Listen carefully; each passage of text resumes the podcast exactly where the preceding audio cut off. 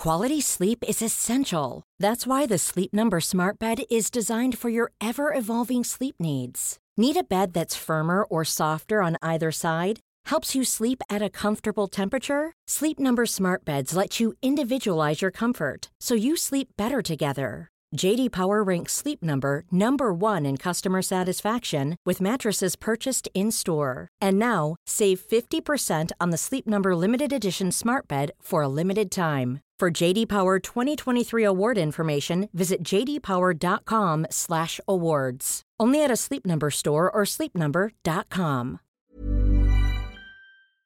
Profesor Roger Barry, Premio Nobel con el Panel Intergubernamental sobre Cambio Climático. Hola, soy Roger Barry y estás escuchando a Coffee Break para las últimas noticias sobre ciencia y especialmente sobre climatología.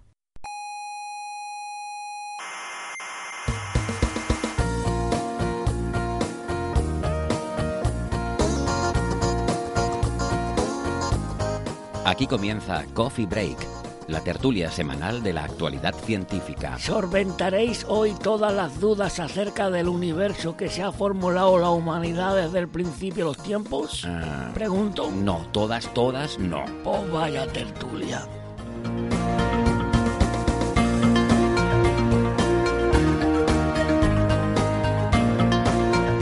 Hola amigos, sean bienvenidos una semana más a la sala burbuja del Instituto de Astrofísica de Canarias. Ya saben que estamos en esta sala un poco provisionalmente porque tenemos a, los becarios de verano que están ahora ocupando nuestro, nuestro lugar habitual, que es la sala Omega. Pero nosotros, genial, estamos encantados porque hay que, hay que cuidar la cantera y nada, estamos intentando atraer a esta, esta gente joven al lado oscuro. A ver si conseguimos engañar a alguno de estos y que acabe trabajando por aquí.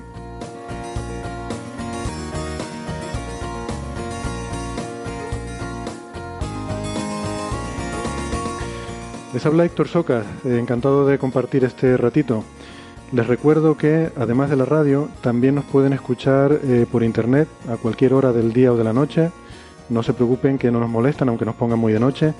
Mientras van conduciendo, limpian la casa, lo que sea, nosotros estamos encantados de estar ahí acompañándoles. Eh, nos pueden escuchar en iVoox y también en iTunes, que además tienen aplicaciones para sus dispositivos portátiles. Y si les gusta el programa, pues ya saben que se pueden suscribir, que también le pueden dar al botoncito ese de me gusta y, que también se pueden unir a nuestras redes sociales. Estamos en Facebook, en Google Plus y en Twitter. Y nuestra página web, les recuerdo, es señalirruido.com. Hoy vamos a repetir con tertulios respecto a la semana pasada. Eh, yo estoy encantado y me viene muy bien porque además hay algún tema que, que quería retomar para tratarlo un poquito más en profundidad porque me parece que se nos quedaron cosas un poco en el tintero la semana pasada. Así que bienvenidos de nuevo Julio Castro y Nacho Trujillo aquí del Instituto de Astrofísica de Canarias. ¿Qué tal? ¿Qué tal, Héctor? ¿Cómo andás? ¿Qué tal? ¿Cómo estás? Bien, bien. Y también bienvenido Ricardo García. Hola Ricardo. Hola, un gusto como siempre estar aquí con ustedes. Muy bien, a Ricardo lo tenemos otra vez por videoconferencia, eh, esta vez en su siguiente etapa de su gira mundial. Estás ahora en Ginebra o por ahí cerca, ¿no? Cerca de Ginebra, sí. Y cerca de Ginebra me refiero a Francia. Francia, ¿no? Cerca de Ginebra. Pero está, estoy a 10 kilómetros. bien, bien. Pues venga, pues vamos entonces a empezar con los temas del día. Eh, tenemos varias, varias cosas interesantes que tratar. Eh, yo quizás voy a empezar por la noticia que a mí menos me ha gustado de las que hemos visto esta semana, eh, porque estas cosas que te dejan así con un poquito de mal cuerpo, ¿no? Porque, bueno, ya saben que solemos decir que las noticias de la ciencia, pues normalmente suelen ser buenas noticias, porque se ha avanzado en algo, se ha descubierto algo, pero bueno, a veces te dejan un poco, ¿no? Con una sensación de desasosiego. Eh, Me encanta esa palabra, desasosiego. Es como, es como de estar sosegado, ¿no? Pues lo contrario es desasosegado, ¿no? Hay como dos sílabas extra ahí que no me, no me cuadra mucho, pero bueno. Bueno, eh, la noticia tiene que ver con, con un, un desarrollo militar y, y es que el Kremlin ha anunciado que Rusia está construyendo un, un avión espacial bombardero nuclear. Eh, o sea, van a hacer un bombardero nuclear espacial. Eh, y lo dicen así, además lo anuncian como con mucho orgullo, ¿no? Eh, diciendo, téngannos miedo que estamos haciendo esto.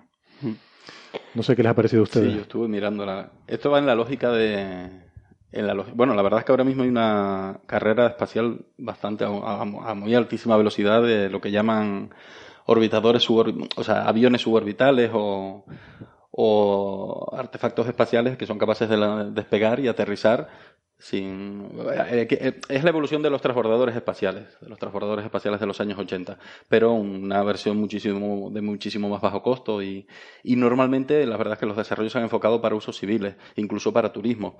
O sea, son capaces de igual de llevar a cuatro pasajeros a, a ponerlos en órbita y volver a la Tierra con el propio artefacto que, que, has usado para despegar.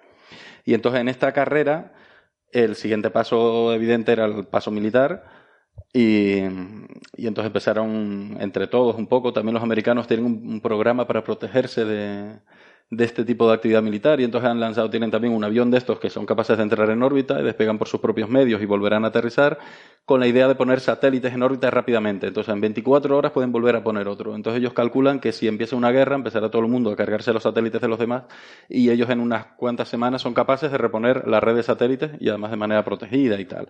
Y los rusos han dado el paso adelante, pues ya que somos rusos, porque todos estos son aviones de 5 o 6 toneladas, pues estos, los rusos han diseñado uno de 25 toneladas que son capaces de poner una bomba atómica o un, o un misil de crucero con carga atómica en dos horas en cualquier parte del mundo, ¿no? Hmm. Pero, y claro que desasosiega. ¿Ustedes creen que el interés es eh, tanto el, llevar o el transportar eh, bombas nucleares como o, es más bien lo que tú comentas de tener la capacidad de volver a poner un satélite o, un repetidor en altura de tal manera que si pierdes algo eh, que te esté sirviendo, pues puedas tener... Porque teniendo los misiles balísticos yo no, no entendí muy bien cuál sería la ventaja de tener un bombardero porque hoy, hoy en día la precisión de un misil es, extrema. Es decir, que no hace falta tener algo que te transporte la bomba, ya la envías y ya está. Bueno, yo lo que entiendo es que los misiles son susceptibles a los sistemas estos de, de defensa antimisiles, ¿no? Porque llevan una trayectoria que puedes calcular y extrapolar y son, y son interceptables, ¿no? Mientras que un bombardero entiendo yo que es más complicado de interceptar. en realidad, como tienen tantas, tantas contrasmedidas, tienen pequeños movimientos aleatorios, es decir, es muy complejo. Y si se te derriban uno, lanzas 10 y ya está. es decir, eh, no, le vi la ventaja ese. Yo creo que el desarrollo de esto es, eh, si puede ser anunciado como eso, como el de un avión que es capaz de un bombardero espacial, pero yo creo que la razón detrás de esto es otra. No, no creo que sea, no, no la entiendo al menos como, como, una cuestión de un bombardero. Yo creo que hay algo detrás. No quiero entrar en cuestiones conspirativas, ¿no? Pero me refiero, creo que tienen otra aplicación más práctica. No lo veo como. Es muy, es muy probable, porque de hecho es, es lo que dice, lo que dices es cierto. De hecho, yo me acordé y leyendo sobre esta noticia me acordé de una canción de, del año 90 de Rubén Blades, que es la canción del final del mundo, que era el final de la Guerra Fría acaba de caer el muro de Berlín. Mm. Y al final de la Guerra Fría él hacía una canción en la que especulaba sobre un cálculo que había en la época en la que en cinco minutos era el tiempo que habían estimado que podía tardar un, pues un misil balístico nuclear en pasar de un continente a otro y, acabar con el planeta, ¿no? En aquella espiral absurda en la que nos metimos los seres humanos, ¿no? Y entonces él proponía que lo único que tenías que hacer era echarte el último trago y sacar a tu pareja a bailar. Y esa es la canción y está muy bien porque eran cinco minutos y en cambio esta gente habla de dos horas. Entonces entiendo que esta parte de los misiles balísticos efectivamente no sé si supone una medida fundamental. Los misiles deben tardar también de ese orden, de una hora o algo así. O sea, si quieren cruzar una o dos horas. Bueno, no, creo que, puedan ir eh, más rápido, ¿no? Pero bueno, yo creo que aquí eh, se puede que, como la situación internacional esté un poco más tensa de, lo habitual, pues estén lanzando medidas propagandísticas, ¿no? Es decir, los rusos escuchan que los americanos han tenido un shuttle autónomo, una especie de dron espacial que puede aguantar eh, hasta 700 días, eh, escuché, ¿no? Eh, pues ellos dicen, pues nosotros también tenemos algo, ¿no?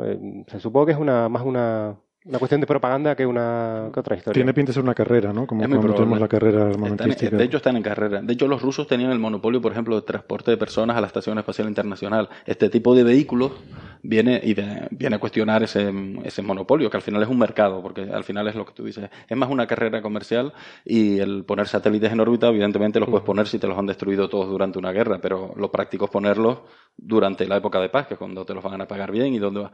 Entonces, efectivamente, hay una carrera y además hay muchísimas compañías. Hay un proyecto europeo también que está desarrollando Airbus y ABS.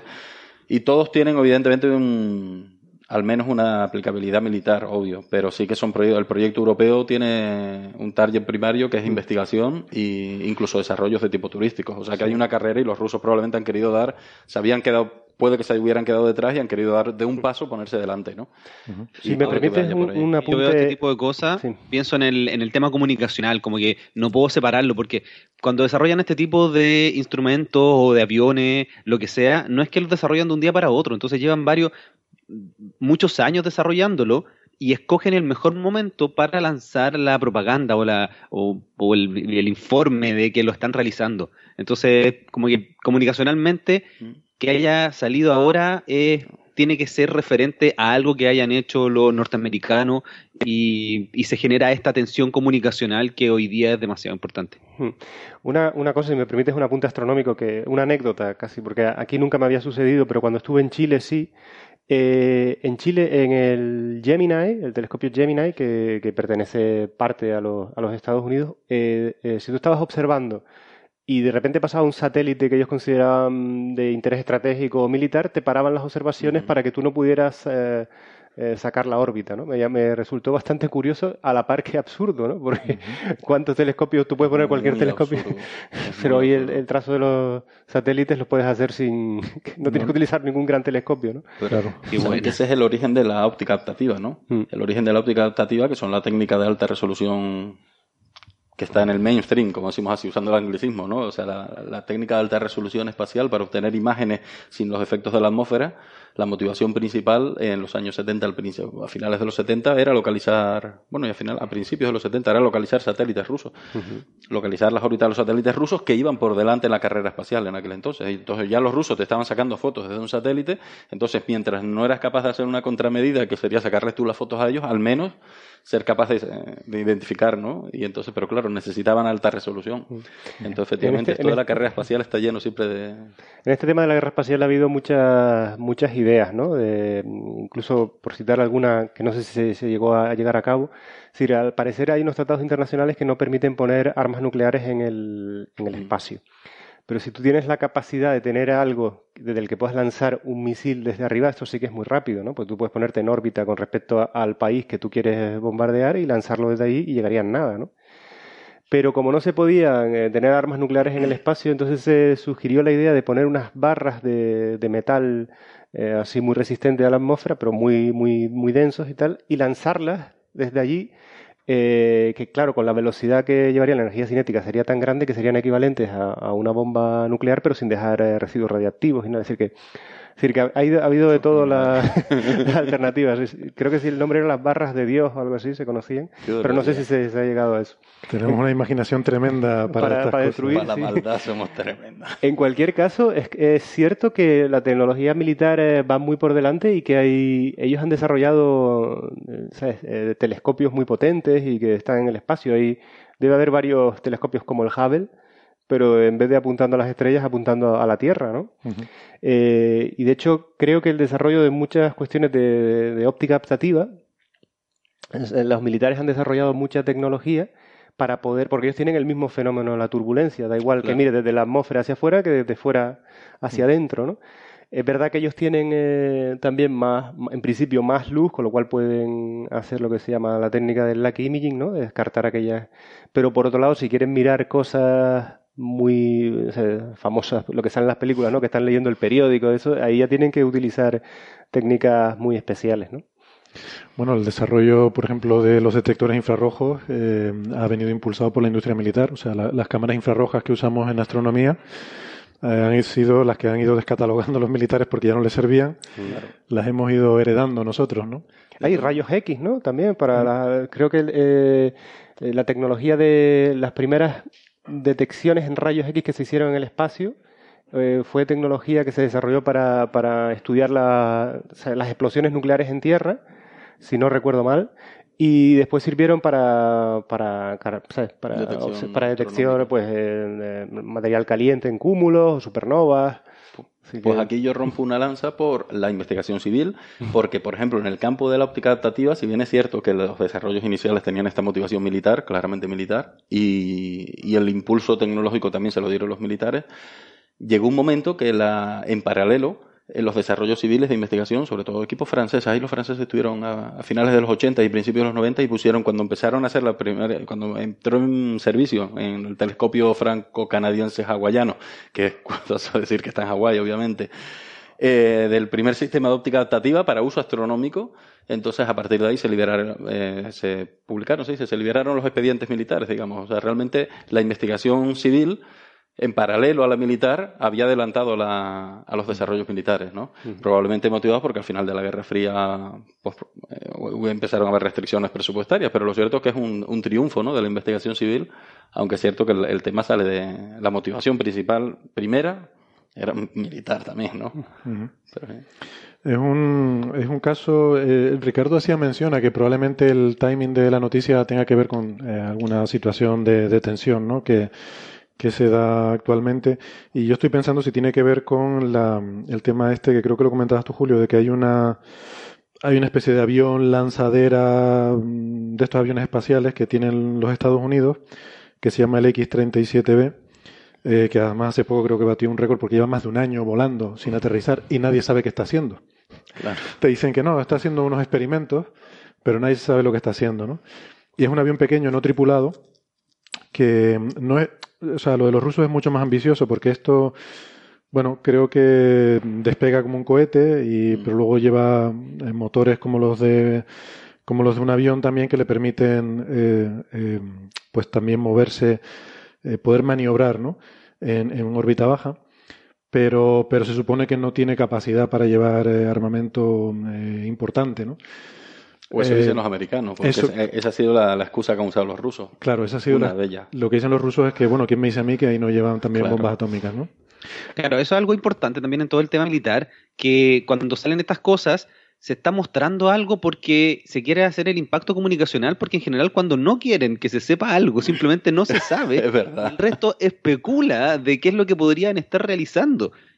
Y si le quieren sacar esta ventaja comunicacional es porque comunicacionalmente es importante, porque si no, lo tendrían escondido para ellos. claro, hay, esto lo han anunciado Hay dos carreras. Una es la carrera de la comunicación. Y además, en la carrera espacial no es la primera vez que se dio. En la carrera espacial primigenia, la de los años 50, 60, hubieron dos carreras y una era la carrera de la comunicación. Esa la ganaron los americanos, por ejemplo, claramente. Y otra era la carrera tecnológica. Y efectivamente iban en paralelo, pero no necesariamente al mismo ritmo y ahora pasa algo parecido, ahora estoy seguro. Hay una carrera muy fuerte a nivel comercial, incluso empresas privadas, las de SpaceX y toda esta gente, implicada en este tipo de proyectos. O sea, se está moviendo dinero.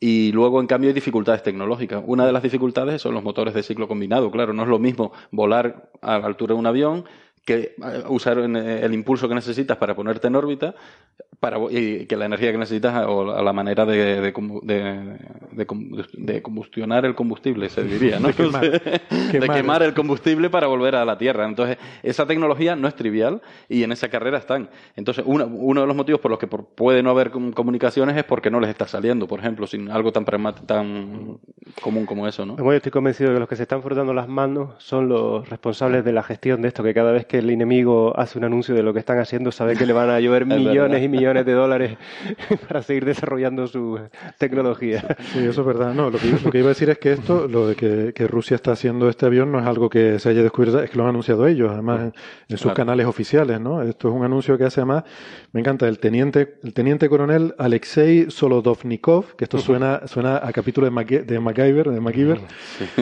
Y Aquí... a, Chupito también suena. Tú ves cosas muy raras, Nacho. Eh, y, además, o sea, lo, decía un poco anunciado bombo y platillo, ¿no? Incluso en medios de comunicación oficiales del gobierno, que pensaban tenerlo construido eh, de aquí al 2020. Y lleva un avance tecnológico, que es que usa un motor de estos de ciclo combinado, eh, a los que tú hacías referencia, Julio, que les permite tanto funcionar en aire, como un avión, eh, como en el espacio, ¿no? Y bueno, eso no es un, no debe ser un reto sencillo porque los estadounidenses también lo han intentado y desistieron. Y aparte de eso también, em, yo, aquí veo una cosa, ¿no? Que, o sea, a mí lo que me inquieta es el tema económico en todo esto, porque vamos a ver, el programa de lanzadera de transbordadores espaciales se abandonó porque era demasiado caro. Claro. O sea, la Space Shuttle es un programa muy caro, bueno, además había habido las tragedias que habían ocurrido y tal. Eh, y, se abandonó porque no Los fondos vienen de otro lado. El fondo para eso son fondos concursables o fondos para el programa civil. Estos son programas militares. tienen, ah. tienen otros recursos desde otro lugar. Entonces... Claro, a eso voy. O sea, que, hacer estas cosas es caro y que entonces de repente los militares decidan que quieren gastar un montón de dinero en, desarrollar esto, eh, pues me da que pensar que, o sea, si, si, tú vas a hacer una inversión grande es porque piensas que te es importante, ¿no? O sea, no es un programa barato, es lo que quiero decir de, hago aquí una cosita, mm, no sé, a nivel propagandístico, o sea, esto es un programa que es costoso y que están metiendo un montón de millones en esto, ¿no? Pero yo creo que subyace dinero, ¿eh? De hecho, fíjate, eh, además es una, son las estrategias, las distintas estrategias de comunicación, ¿no? El proyecto europeo tiene un enfoque científico, civil, porque somos así en Europa, tan políticamente correctos. El enfoque americano es más mixto. Estadounidense. Eh, el, enfoque, el enfoque estadounidense, correcto. El enfoque estadounidense es más mixto. Tienen, son concursos que han ganado las grandes compañías de aviación. Hay un proyecto de Boeing, otro de Northrop Grumman, etcétera, ¿no?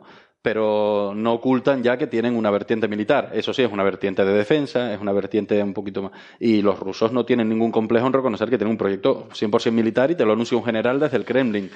Eh, por lo tanto, son estrategias de comunicación distintas para al final proyectos parecidos, pero subyace dinero porque una de las consecuencias de estos proyectos es que se abarata la puesta de un satélite el dinero de la puesta de un satélite creo que se, está, se va a abaratar en un, en un orden de magnitud o, varios. O sea, son proyectos que ahora requieren una inversión grande de dinero, pero si te haces con una tecnología fiable, puedes llegar a ser muy rentable para el uso civil, para poner satélites en órbita en 24 horas o en dos días, sin necesidad de preparar un proyecto durante un año con todo ese desgaste de dinero.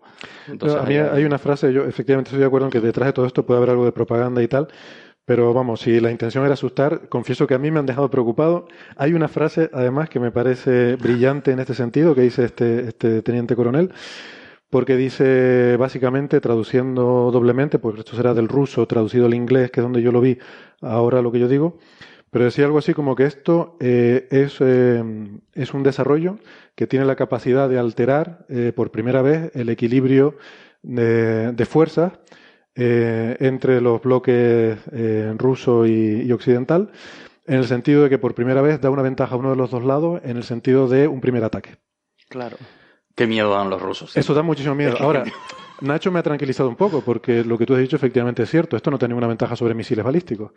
Pero, pero a mí esa frase, o sea, el que tú lo que tú estás diciendo aquí es que esto está hecho para iniciar una guerra nuclear. puede tener la ventaja porque hasta ahora todos estos mecanismos eran de defensa. Puede tener la ventaja de la sorpresa, a lo mejor. es decir, a lo mejor un misil, el desarrollo tecnológico es tal que eres capaz de detectarlo en cuanto se lanza. Claro, lo ves. Mientras que a lo mejor esto es una especie de tecnología invisible y de repente sobre la marcha pues le han lanzado una bomba es que esto en, es un en, la, en Nueva York. No, este es tripulado, el ruso es tripulado. El ruso es tripulado, porque los americanos son drones. en cualquier caso es un avión, porque lo que entendí del ruso es que despegan normal como un avión, porque los proyectos, los otros despegan como un cohete, digamos, y luego ya... de hecho, el, proyecto americano, uno de ellos eh, despega hacia la primera fase como un avión, pero no llega a la última órbita. De ahí el, el satélite va dentro de un cohete a su vez, que es esa parte si la pierdes, la segunda fase que se llama, ¿no? Pero la primera fase aterriza como un avión. Entonces entiendo que esa capacidad, esa flexibilidad que da la aviación frente a un misil balístico, que es la de poder despegar desde cualquier parte, poderte mover por el territorio y poder estar en patrulla y en un momento dado subir al espacio. Pero hoy en día, hoy en día eh, tú puedes tener o ese avión o puedes tener eh, delante, es decir, a 10 millas náuticas o lo que sea de, Estados Unidos, puedes tener un submarino nuclear ruso, porque no están. Y además, la gran mayoría de las bombas no están en, territorio, están en movimiento por, por seguridad, están en los submarinos nucleares. Es decir, que sí, es verdad que a lo mejor de la, en vez de tener dos horas para responder al ataque, pues tiene cinco minutos bueno, puede ser, te sorprenden. El tiempo de Rubén Blades. Sí. es que yo deduzco que el tiempo de Rubén Blades es más bien en el tiempo de respuesta, ¿no? Evidentemente no en el tiempo de vuelo, pero no nos queda más remedio. De todas maneras hay que rescatar la canción porque, vamos, mm. parece que nos estamos metiendo otra vez en esta espiral absurda. A tomar una copa, ¿cómo era? tomar una copa Tomar el último trago y, sacar a tu pareja a bailar. Y sacar a tu cinco minutos es perfecto, ¿no? Hay muchas más cosas que se pueden hacer. Um, bueno, no, no. Quiero decir, si nos van a pegar el petardazo de... No, está claro. Eh, no, vamos, yo simplemente lo, dejo en eso porque, eh, eh, o sea, hay un cambio de retórica, es lo que quiero decir. O sea, hasta ahora todos los temas del, proyecto de Guerra de las Galaxias tal eran siempre una retórica defensiva. Era un escudo para defendernos, ¿no? Yo aquí veo un cambio, por primera vez empezamos a hablar de retórica de el primer ataque, o sea, de iniciar la guerra. Hay algo de provocación también, que tiene, tiene Lo cual refuerza la, idea, en mi opinión, de propaganda. Sí, está claro, está claro. Pero eso correla mucho con la política de comunicación del Kremlin, del Kremlin en general, ¿no? Que está llevando Rusia no solo para satélites, sino. Bueno, venga. vamos a cambiar de tema que no me gusta, no me gusta hablar de esto. Vamos a hablar de cosas más positivas. ya me estaban perdiendo ya con la conversación. Perdona, Ricardo, no sé si querías añadir algo más a esto. No, no, no, no, ya yo creo que hemos hablado mucho rato sobre el tema. Demasiado, ¿no? Como dirías tú. Extremadamente mucho. Vale, venga, pues, pues nada, ahora mm, para enjuagarnos un poco el sabor de boca, eh, una noticia buena. Eh, me gustó leer que ha cerrado un acuerdo Google con su, su departamento DeepMind, este de inteligencia artificial, con el sistema público de salud del Reino Unido, en particular con el Hospital eh, Ocular Moorfields, que se dedican a, bueno, a, cosas que tienen que ver con la pérdida de, la visión y a tratamientos y, y a diagnóstico de, problemas de visión mm, eh, relacionados pues con cosas como diabetes o, enfermedades degenerativas. Y, lo que han hecho es, eh, bueno, han firmado un convenio de colaboración para eh, que estos hospitales le ceden a este departamento de investigación escáneres retinales y otras pruebas diagnósticas de un millón de pacientes de forma anónima para intentar entrenar eh, estos algoritmos de forma que sepan reconocer, basados en, esto, en estas pruebas diagnósticas, eh, las fases tempranas de estas enfermedades, ¿no? Con lo cual, pues se abre una nueva puerta para poder hacer un tratamiento temprano, con el cual se piensa que muchas de estas enfermedades podrían ser prevenibles. Bueno, más que la enfermedad, el, el, problema, la pérdida eh, visual. Em, bueno, entonces bien, ¿no? Yo personalmente me alegro. Hay algunas preocupaciones aquí, ¿no? De alguna gente que manifiesta con temas de pues de seguridad de los datos, eh, mm. de privacidad de los datos, aunque esto se supone que es información anónima, o sea, que, que es simplemente información de eh, los resultados de estos escáneres y el estado de salud general del paciente y su evolución. Eh, pues ni siquiera son pruebas recientes, ¿no? Son pruebas de archivo. Y la idea es intentar encontrar los patrones que, que dan lugar a esto, ¿no? Estamos preocupados por la privacidad y no sé, dos mil millones de personas pueden tener ya su vida puesta en Facebook, ¿no? Así que seguramente lo mismo que se preocupan por esa cuestión de si tienen una foto de su retina son los que ponen eh, dónde están pasando las vacaciones y, y la foto de los niños pequeños, en fin. Eh, yo creo que este, este tema de la privacidad es casi lo de menos. Es decir, es importante, claro, pero es importante cuando se utiliza la información de cuando una empresa, por ejemplo, deja de contratarte o un seguro te cobra más caro por, por tener acceso a esa información.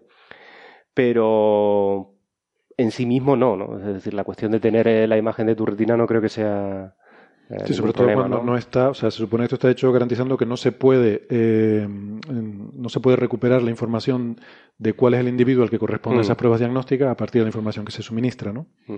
Creo que la, historia fantástica que hay detrás de todo esto es la utilización, por fin, de, redes neuronales muy potentes que antes estaban utilizando para ganar al ser humano en el ajedrez o en mm. otros juegos más complicados. y el Go, ¿no? Que hablamos de, y ahora se están utilizando en estas cuestiones de medicina y también eh, puedo adelantar aquí eh, que, los vamos a utilizar, hay nos han financiado eh, aquí aparte de a, grupos del astrofísico para utilizar también técnicas de inteligencia artificial para el estudio de, de las imágenes astronómicas y la detección de, de, objetos de bajo brillo superficial. Es decir, que hay todo un futuro ¿no? de análisis de imagen eh, no solo en medicina, sino en otros campos. Me imagino también que en física nuclear y en física de materiales o en cualquier cosa que uno pueda pensar, biología, cualquier cosa que utilice imágenes va a tener, eh, va a estar muy beneficiada por, eh, por la utilización de inteligencia artificial en el reconocimiento de patrones y estas cuestiones. Nosotros lo hemos utilizado en mi grupo. Yo mm. tengo algunos artículos donde desarrollamos algunos algoritmos muy básicos para hacer análisis de datos de polarimetría.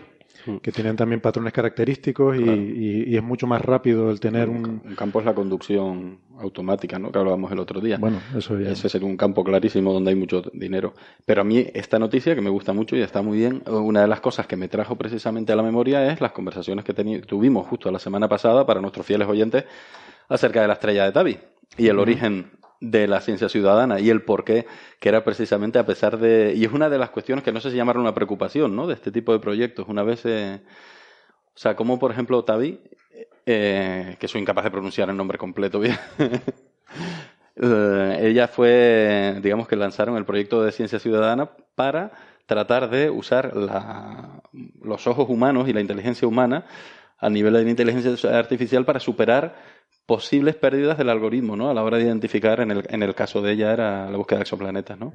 En los patrones de búsqueda de exoplanetas. Y de hecho triunfaron, ¿no? La, varios miles de personas revisando las imágenes fueron capaces de identificar patrones que el algoritmo, que el, algoritmo realmente había dejado pasar, ¿no? Es un caso claro de... Es un caso claro de, esto, ¿no? Entonces aquí pasará lo mismo, ¿no? Tú puedes llegar a tener una herramienta diagnóstico, una, una herramienta diagnóstica realmente potentísima que te puede dar casi en tiempo real, pero sospecho que durante eh, bastante tiempo habrá un porcentaje de error de, casos que se le pueden escapar. Y cuando tú te. Si la herramienta es suficientemente buena, no puede pasar como aquel del coche que se estrelló con el, que se la, primera víctima del de, ¿cómo se llama? de, Tesla de, Tesla, o sea que te puedes llegar a confiar y se te pueden llegar a perder ese tipo de de todos modos creo que este es el, el, el, sino o el signo de los tiempos nunca me acuerdo de cuál es la frase correcta pero estamos entrando en una fase en una era de em, de la ciencia de los grandes datos no de los big data. Y este es el futuro previsible de cómo va a ir la ciencia en muchos campos distintos, es decir, una grandísima cantidad de datos debido a la automatización y, a una imposibilidad por parte de los individuos de analizar todos los datos. Así de claro. Entonces va a haber todo un desarrollo de inteligencia artificial en el reconocimiento de patrones. Es cierto que no se nos va, o sea, que se nos van a escapar eh, eh, cosas en las imágenes, sin duda. Pero es que eh, no hay alternativa en realidad, porque antes un individuo, por ejemplo, estoy pensando en placas fotográficas, podía dedicar una tesis entera a ver variaciones en mil estrellas, por ejemplo, por decir ahora. Hoy estamos hablando a lo mejor de mil millones. Es decir, es una cosa eh, absolutamente desbordante. Es decir, que antes pueden perderse, estoy seguro de que en las placas antiguas, en los cartografiados antiguos, nos hemos perdido cosas, estoy absolutamente convencido. Eh, esto recuperará parte, pero seguirán habiendo cuestiones. Pero esto se va a ir mejorando, entonces a mí no, me cabe. ¿eh? sin, lugar a dudas, era la conclusión a la que llevábamos el otro día. No, me cabe ninguna duda que en 10 años será infinitamente más poderoso de lo que podemos imaginar ahora. Eh, siempre se van a escapar cosas, porque evidentemente todo lo que es programable tiene un límite. Pero la, debido a que a esa interacción entre los humanos y el algoritmo, pues van a decir, por ejemplo, las fluctuaciones que se ven en el espectro de la estrella de Tabi, la próxima vez que aparezca algo similar se va a poder detectar por el algoritmo, no me cabe ninguna duda, ¿no?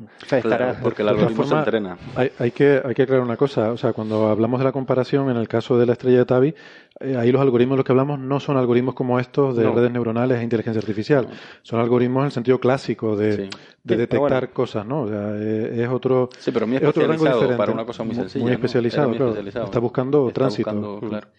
Pero bueno, sí, evidentemente. A mí me surge lo que a mí me surge con todo esto, y pensando que es Google, imagínense, ya hace esto que es muy bien, empieza a reconocer gente que puede tener pérdida de visión en un futuro, pero la cantidad de datos que va a tener Google con respecto a lecturas de retina, lecturas de ojos, después, no sé, en cinco años más no nos sorprendamos que tenemos un teléfono que no solamente tiene la huella digital, sino que tiene la lectura de el ojo y lo que van a poder hacer después de todo este tiempo aprendiendo a leer retina no sé qué puede llegar a suceder. Pero Ricardo, estamos siempre en la misma cuestión. La ciencia y el, conocimiento no es malo per se, es la utilización. Siempre es el mismo problema. Es decir, de acuerdo. Eh, es decir el, conocimiento de la energía nuclear es malo. No, el conocimiento es conocimiento. Lo que es malo es utilizarlo para fabricar una bomba o, al contrario, utilizarlo para, producir energía eh, con, por la fusión nuclear. Yo, yo, yo no lo digo con un carácter negativo, digo que el, el, por algo lo está haciendo Google. Es bueno poder ayudar a que la gente eh, se le detecte la pérdida de la visión con anticipación, pero tiene que tener otra, como le decimos nosotros, otra patita, otra, otra arista en el cual quieren empezar a, tener muchos datos de... Mm. Podría ser, podría ser. Yo no, lo sé. Como, como, desconozco lo que ellos están pensando, no, no, me atrevo a mojarme. Pero también es cierto que estas grandes empresas tecnológicas eh, están desarrolladas por gente muy idealista, ¿no? Eh, también, es decir, que cuyo objetivo último, bueno, además, si han ganado dinero, pues mejor para ellos pero que, ¿sabes? Por ejemplo, se puede ver a gente como Bill Gates, que dona una cantidad ingente de dinero a, cuestiones de investigación o caridad o, a lo que sea que dedica, ¿no? Es decir, no te extrañes también que haya una parte de, de, cuestión de, poder desarrollar eh, eh, cosas para la humanidad, ¿eh? No... sí, eso, americano Yo ya me pasé a Android y, y, me siento absolutamente perseguido por Google, pero, pero me ayuda muchísimo. O sea, me dice cuando tengo vuelo, me dice, oye, va a llegar, tienes que salir porque si no va a llegar tarde al aeropuerto, sin que yo le haya dicho nada. Sí, y eso termina siendo una, una, ayuda para uno. Sí, pero Ricardo, y eso, eso en realidad, cuando toda esa información que, que te asusta, eso no lo sabe nadie, porque eso es un algoritmo, es decir, no hay ninguna conciencia que lo sepa. Eh, en ese sentido, a mí eso no me preocupa, me preocupa muy poco. Es como aquel que estaba preocupado de, eh, Dios mío, cualquier cosa que haga mal me, me puede encoger. El problema actualmente no es un problema de, información en el sentido de conocer lo que tiene alguien o no, sino de saber a quién mirar. Y en ese sentido, saber a quién mirar eh, sigue siendo un problema básico. Mm. O sea, yo puedo tener información de dos mil millones de personas, pero ¿cuál es el individuo interesante? O sea, ¿a quién miro? Es decir, ¿entiendes lo que quiero decir? tenemos anonimato en la masa, ¿no? Eh, como, en el colegio cuando nos sentamos en la parte de atrás porque eh, no, había, no habías hecho... La información tiende a infinito. O sea, siempre puedes acumular más y más información. Y no es total. Bueno, al menos no en el corto plazo va a ser. Salvo que no tú te... a ser manejable. Siempre hay más información de la que se puede manejar. Entonces, efectivamente, hay que tomar decisiones como la que dice Nacho. Hay que seleccionar. O sea, podríamos llegar a saberlo todo una persona, pero ¿de quién? Porque se ha producido, por ejemplo, se ha producido un robo, ¿no? Eh, ¿Quién? Es decir, la, la, la importancia. Si yo tengo el conocimiento, se ha producido un robo pero ahora viene la parte que hay que desarrollar es quién, lo, quién robó y cómo, cómo llego a esa información, a qué individuo tengo que mirar. Y ahí hay que desarrollar toda una cuestión de, eh, decir, eso lo puede llegar a ser un ser humano, un investigador, o bien tienes que desarrollar toda una inteligencia artificial que empiece a mirar patrones, quién estaba en ese momento aquel sitio y tal. Es decir, la información en sí misma es neutra. Eh, ¿Entienden por dónde quiero ir? ¿no? Sí, sí, creo, que eso es lo que quieres decir. Del lado negativo, de hecho, lo estoy viendo por todo el, por, otra línea totalmente distinta. Es qué desarrollo tecnológico interesante podríamos llegar a tener. El, por ejemplo, Google trabajó mucho tiempo con Google Glass, que hoy día ya casi no se ocupa, y ahora se está ocupando todo lo de relatividad virtual, realidad virtual, están habiendo lentes que te proyectan láser en la retina, entonces quizás por ese lado puede haber algún desarrollo, no solamente desbloquear el teléfono con la mirada, sino que además tener, no sé, realidad virtual directamente eh, o realidad aumentada directamente en la retina. Hmm. Sí, yo, creo que Ricardo está preguntando cuál, o sea, qué visión tienen ellos en mente para estar interesados en este problema. ¿no? Mi opinión personal es que esto es un subproducto. Quiero decir, hmm.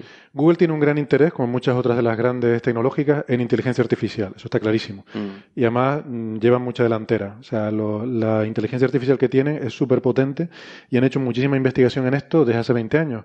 También porque su negocio es la información. O sea, es la única de las grandes empresas que su negocio ha sido, desde el principio, información, que además ni siquiera es información que tienen ellos, sino el buscar información. ¿no? Entonces ellos, desde el principio, la inteligencia artificial ha sido algo que les ha interesado mucho. Entonces, yo creo que eh, una vez que han, tienen esto, eh, a ver, esto es como cuando los militares decíamos que desclasifican cosas porque ya las tienen muy superadas. Yo entiendo que esto el deep mind son las cosas que se les han quedado un poco juguetes y dice, bueno, ¿en qué podemos usar esto? Pues vamos a ponerlo a jugar al ajedrez o al Go.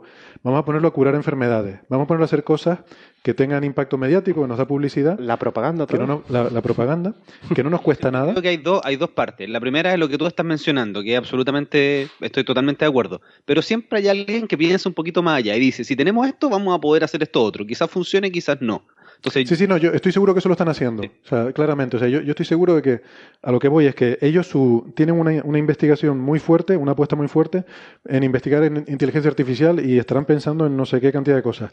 Lo que quiero decir es que esto de los ojos, de mirar las retinas y tal, para mí es probablemente una anécdota. O sea, algo que les quedó y alguien dijo, oye, mira, esto lo podíamos usar para tal cosa. Y dice, ah, venga, mm, toma ahí un poco de dinero. Coffee Break en 10 años más va a decir por dónde iba. sí, sí.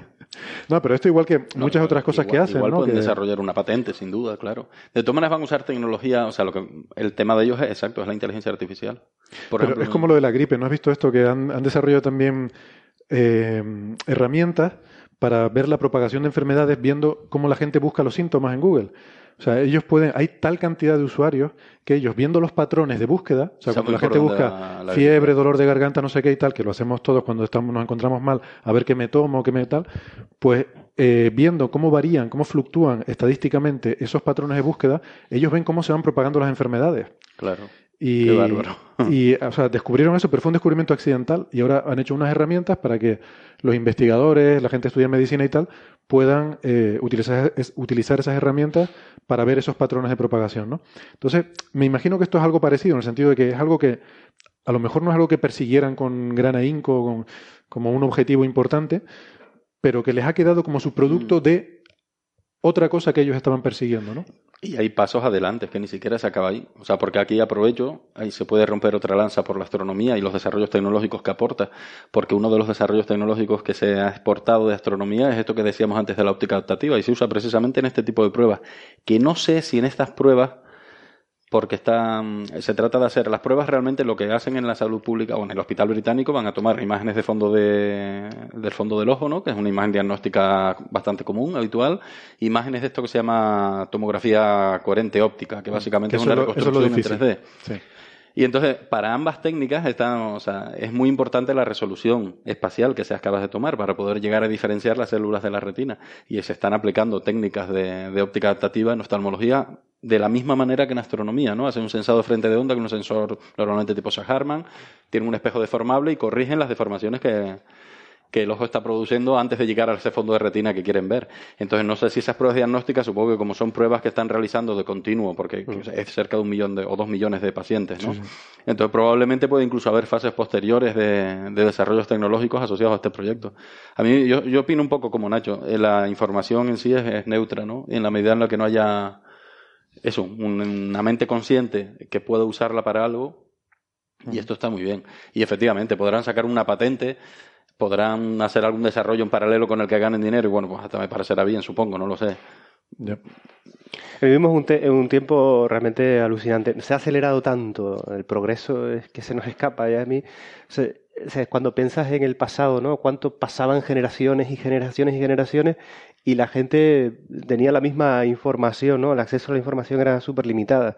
Eh, cuando uno hace, por ejemplo, hay, unos, hay, un libro eh, fantástico que se llama mm, Armas, Gérmenes y Acero. Ah, algo, No, recuerdo, no recuerdo bien el Germs título. And Steel, creo que es en inglés, Gérmenes y Acero, me parece. Sí, que es un libro fantástico donde se ve cómo se propagó la información en la prehistoria del conocimiento, por ejemplo, de la agricultura, de cómo fue moviéndose ese conocimiento a lo largo de todo el continente, ¿no? Y tardaron eh, centenares y centenares de años y vas viendo cómo va avanzando a lo mejor a 30 kilómetros cada 10 años, algo así como va, cómo va apareciendo el arado de los diferentes sitios, ¿no? Es decir, pasaban generaciones para que se propagaran, ¿no? Y hoy todo el mundo virtualmente tiene acceso a toda la información del mundo. Es una cosa, es decir, hoy estamos casi, estamos limitados por nuestro, nuestro cerebro. yo, creo que un problema con la entropía. Estamos limitados por ruido. Claro, por problema. Ah, entropía, ¿no? por ahí, ahí vamos. ¿Señal y ruido? Señal y ruido. Señal y ruido, sí. Sí, es un problema. Sí, porque igual que hay mucha información, también hay mucho ruido, ¿no? Y es un problema de saber separar qué es lo que es información útil y qué es lo que Hoy, más que nunca, hay que eh, hacer hincapié en saber pensar. Mm. O sea, creo que, que, nos ha superado la cantidad de información, es verdad, nos supera la cantidad de información, y entonces saber realmente lo que, lo que es útil, ¿no? Pero el criterio, ¿no? Sí, el criterio, es decir, de una, información de decir, ¿sabes? hoy escuchas mucha información, eh, pero enseguida puedes hacerte la pregunta de, bueno, ¿y cuál es la base, cuál es la fuente, ¿no? Cuál, Es decir, eh, se ha descubierto un dragón rojo, ¿de dónde lo encontraste? ¿De dónde está noticia? ¿Es correcta? ¿No? ¿Cuántas, eh, de, cuántos puntos de vista está venido, ¿no? Es cierto que puedes perder un tiempo ahí pero una vez desarrollas ese criterio, eh, yo pienso lo que yo, a lo que podía acceder cuando era un niño y al conocimiento que puedo acceder hoy, es, alucinante. Es alucinante, sin duda. ¿eh? Pero es verdad que eh, en esas preocupaciones que existen sobre la privacidad relacionada con estos temas de la información global, etcétera, nuestra gran defensa es es el ruido que hay, o sea, no, no es tan fácil. Sí, sí. O sea, hay muchísimo más ruido. sí, sí, el mayor protector de la privacidad es el ruido, sin duda. Claro, yo, no, es para seguir alargando un tema, pero yo creo que el mayor problema de la privacidad, yo lo conversaba con un amigo que es informático, me decía que, claro, a mí no me preocupa que yo, de hecho, tengo el podcast, el canal de YouTube, entonces muchas de las cosas que yo hago son absolutamente públicas, pero ¿qué pasa, por ejemplo, eh, en un futuro? Que puedan, no sé, afectarle quizá a hijos que pueda llegar a tener o a, a mi familia, como que uno a veces no piensa en lo que puede llegar a ocurrir con esa información. Y ahí sí que es un tema importante. Sí, eh, por eso yo creo que lo que hacía referencia Nacho, ¿no? Tener un poco de cuidado, yo que sé, con cosas de niños pequeños, este tipo de cosas, pues uno siempre es extremadamente cuidadoso, ¿no?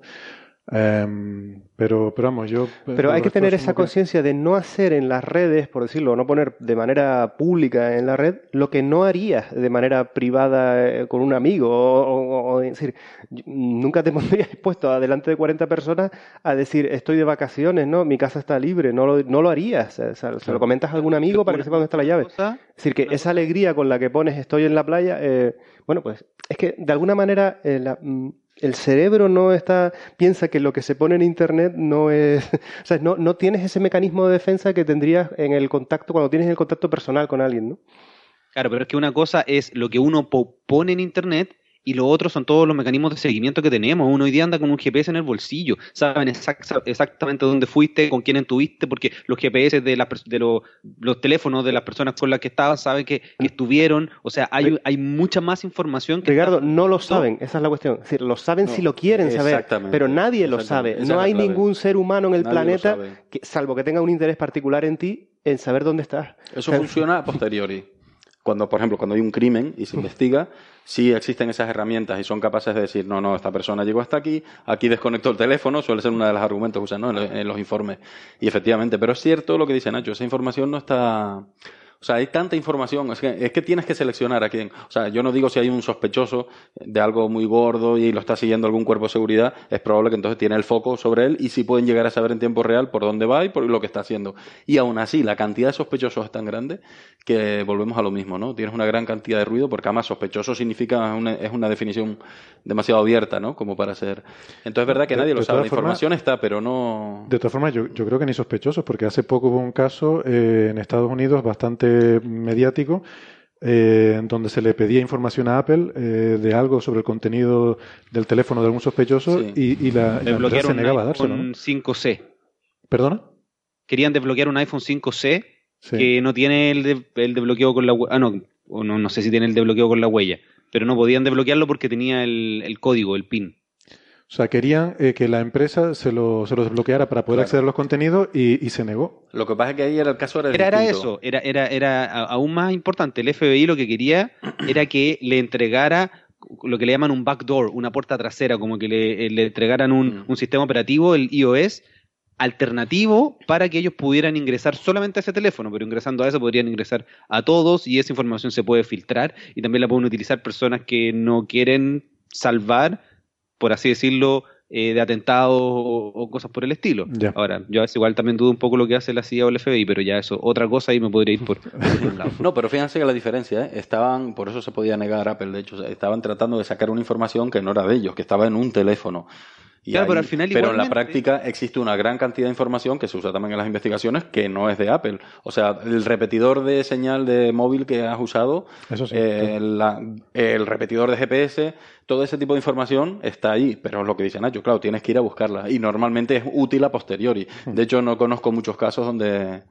ese tipo de información por sí sola, que no vaya acompañado de una, de una investigación policial tradicional, sea útil en casos de prevención, por ejemplo, en prevención de atentados o cosas así. O sea que, para, para, terminar ese caso de, de, ese teléfono, de ese iPhone, de uno de los atentados que hubo en Estados Unidos, al final lograron entrar al teléfono pagándole a un hacker o a alguien y no, no tuvieron que entregarle a Apple como, como entraron y cómo lograron obtener información del teléfono, pero al final la lograron obtener. Ya, al, final, lo hicieron. No, sabía la, no sabía la resolución porque el tema fue relativamente mediático, sí, pero... Sí, sí, sí. Bueno, vamos a ir pasando de tema entonces. Eh, Uy, perdón, pensé mal. ¿Eh? O sea, que le pagaron a Apple y llegaron a un acuerdo para que todo el mundo salvara la cara. hacker, dijo, dijo Ricardo. Sí, pero claro, un hacker es una cosa muy abstracta. no lo sé, perdón, era un mal pensamiento ahora que, que, se me vino de golpe. Bueno. ¿Quién sabe? Bueno, no, no, no vamos a pensar mal. Vaya usted a saber.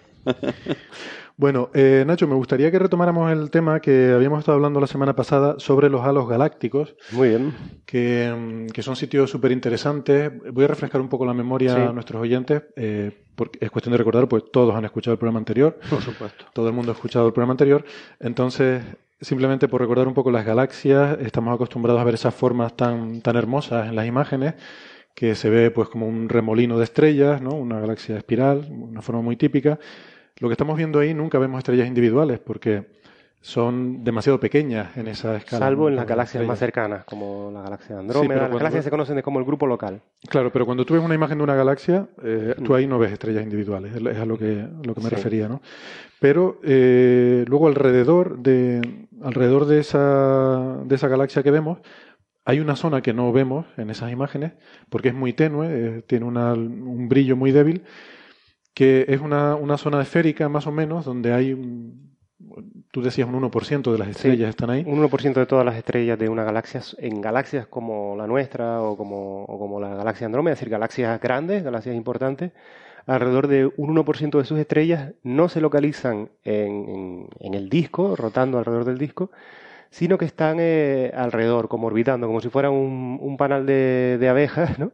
Eh, en torno al centro de la galaxia, ¿no? El potencial y, y esas estrellas no las vemos individualmente, pero en conjunto dan una especie de brillo alrededor, pero que es muy tenue y que es, es muy complicado de detectar, ¿verdad? Es verdad.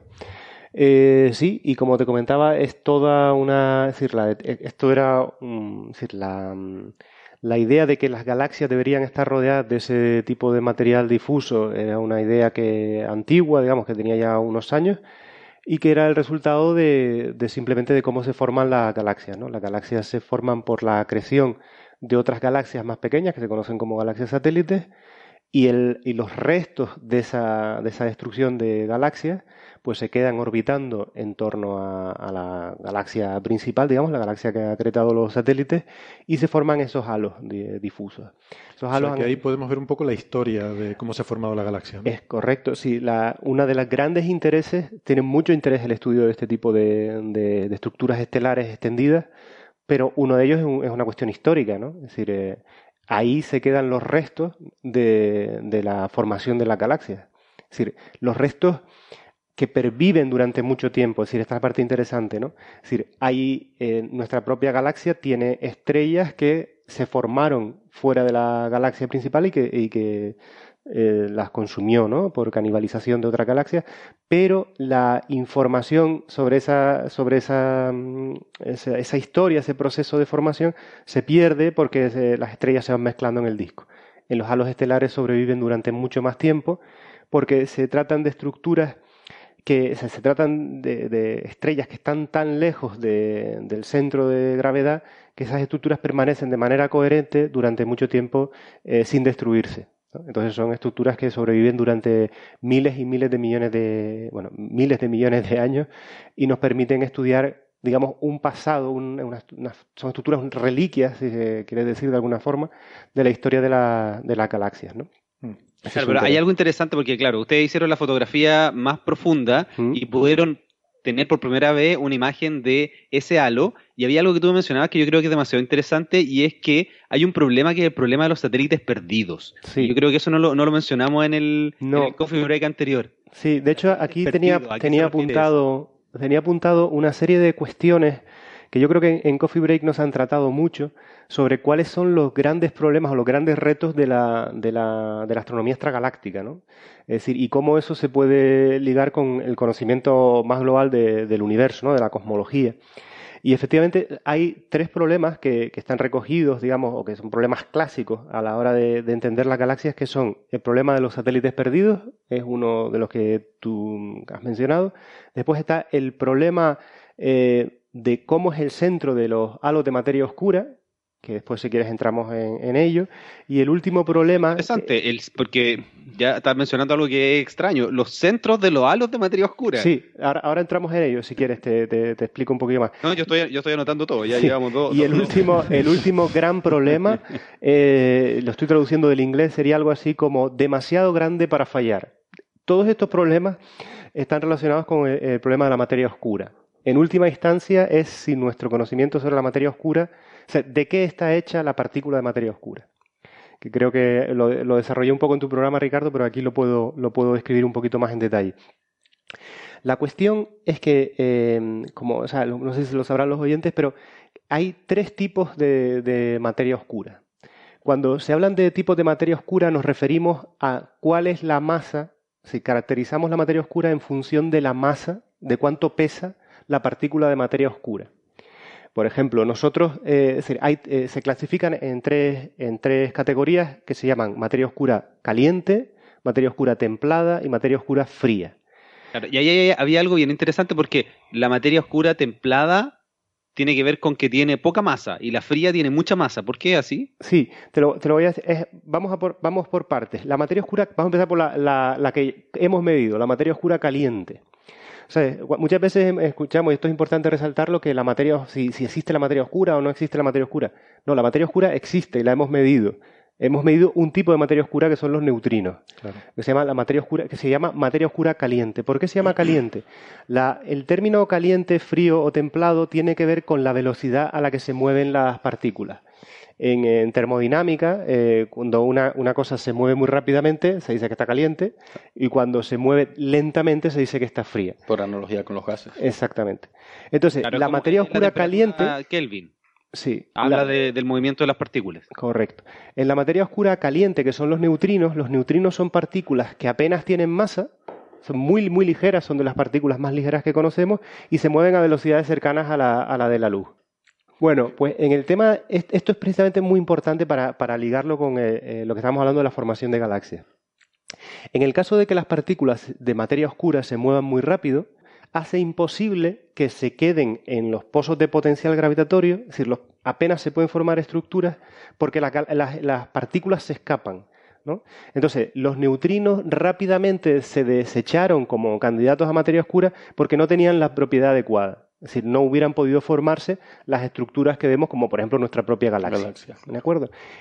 bueno, entonces, cuando uno empieza a hablar de neutrinos, como que uno piensa en los neutrinos que están muy lejos, pero hay que pensar que en cada segundo nosotros nos están atravesando muchos neutrinos. Eso es cierto. Es 100 mil millones por cada centímetro cuadrado. Es decir, estamos, estamos siendo completamente bombardeados por, por materia oscura. De hecho, hay una cuestión que si quieres podemos desarrollar en otro coffee break, que a mí me resultó muy interesante y es si la materia oscura puede producir cáncer. En principio estamos siendo bombardeados por un montón de partículas que desconocemos, algunas de ellas muy pesadas. Si eso pudiera producir... Y ha habido artículos sobre, sobre me, me sonó como título de Coffee Break lo que acabas de mencionar. Es fantástico, ¿no? La materia, oscura y cáncer. Yo creo que sería un tema para desarrollar. Si les interesa, pues ya algún día lo hablamos. Lo, estoy apuntando, ¿eh? Sí, pues apúntalo. apúntalo. se da, porque yo tengo la sensación de que sería al revés. Si hemos llegado hasta aquí, igual te quitan la materia oscura, o sea, te quitan los rayos cósmicos en general y te da de todo. sí, ¿no? Bueno, pero continúa. Vale, pues entonces continuamos. Es decir, los neutrinos... Eh, se descartaron eh, históricamente porque eh, si la materia oscura estuviera dominada por los, por los neutrinos, no se hubieran podido formar las galaxias. Entonces, lo siguiente que se pensó a nivel histórico fue, no, la materia oscura es fría, es decir, está formada por partículas muy pesadas. Y por muy pesadas tengo apuntado aquí que estamos hablando de partículas como el neutralino, con, con masas que fueran varios centenares de veces más pesados que el protón. Es decir, partículas que dentro de la familia, digamos, de las partículas fundamentales son cosas muy, muy pesadas. Entonces, Partículas que no han sido detectadas no, todavía. No, el neutralino no, ha sido, no ha sido detectado. supersimétrica y cosas sí, así. Sí, correcto. Pero, pero se dirá algo ahora en este rumor que está. Quizás, ¿no? Ojalá, ojalá hayan detectado algún buen candidato. Entonces, la, se desarrolló todas nuestras simulaciones cosmológicas, eh, nuestra formación de galaxias se ha desarrollado eh, teóricamente suponiendo que la materia oscura está formada fundamentalmente por partículas eh, muy pesadas, partículas fundamentales muy pesadas. Y eso ha tenido un éxito fantástico, es decir, ha sido capaz de, describir muy bien la distribución de galaxias a gran escala, la forma de la, de la, fluctuación de, la radiación de fondo. Es decir, que cuando mirábamos la generación de estructuras en escalas muy grandes, de, muchos centenares de años luz, eh, o miles de años luz, funcionaba muy bien. El problema siempre ha pasado cuando se ha querido hacer un análisis de la estructura de las galaxias. Cuando vamos a las escalas de las galaxias empezamos a tener un montón de problemas con la materia oscura. Y entre esos problemas es lo, que te he comentado de los problemas de, los satélites perdidos. Los satélites, eh, eh, ¿cuál es el problema en concreto? El problema es el siguiente. En una galaxia como la Vía Láctea, tiene alrededor de una decena de otras galaxias pequeñas que se conocen como satélites. Las más prominentes son las, nubes de Magallanes, que se ven desde el hemisferio sur, pero se conocen otras, otras galaxias... Maravilloso de observar. Sí, son otras galaxias más pequeñas, como la corriente de Sagitario, eh, monoceros, es decir, pero la teoría predice que para una galaxia como la nuestra deberían haber centenares de, de galaxias satélites como esta cuando se observan como mucho del orden de una decena. Si esta diferencia de orden. la materia oscura estuviera dominada por materia oscura fría. fría. Sí, porque todas estas predicciones se han basado en lo que sale en las simulaciones cosmológicas. En las simulaciones cosmológicas se, modela la gravedad y por lo tanto se puede predecir muy bien los, eh, la formación de estructuras.